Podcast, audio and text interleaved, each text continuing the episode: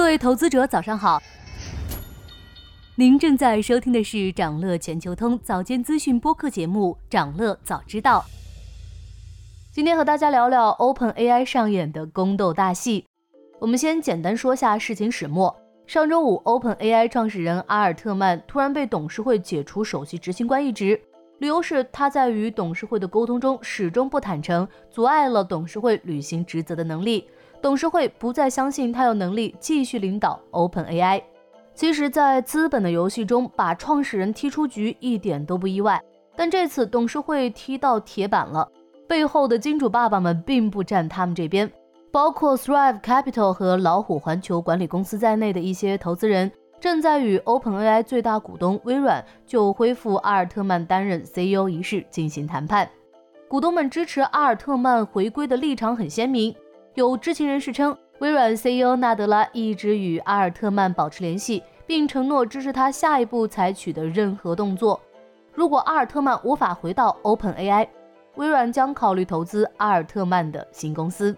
没有股东们的支持，董事会为何要自导自演这场尴尬的政变？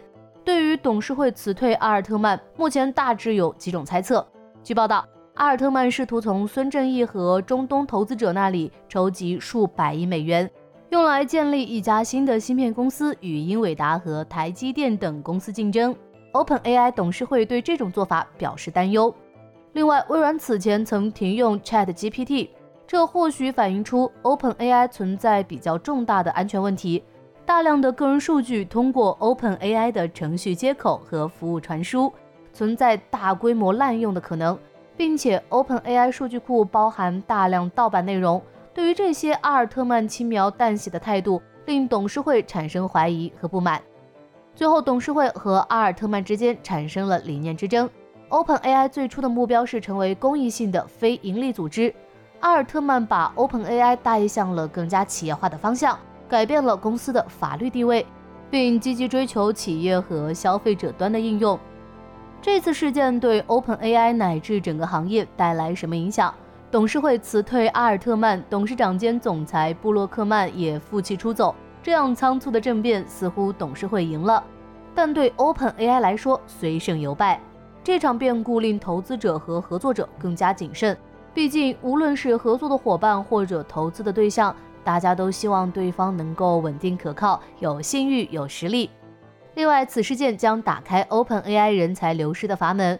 如果阿尔特曼最终没能回归，另起炉灶的他能立刻获得多方投资，并且从 OpenAI 挖走大量骨干。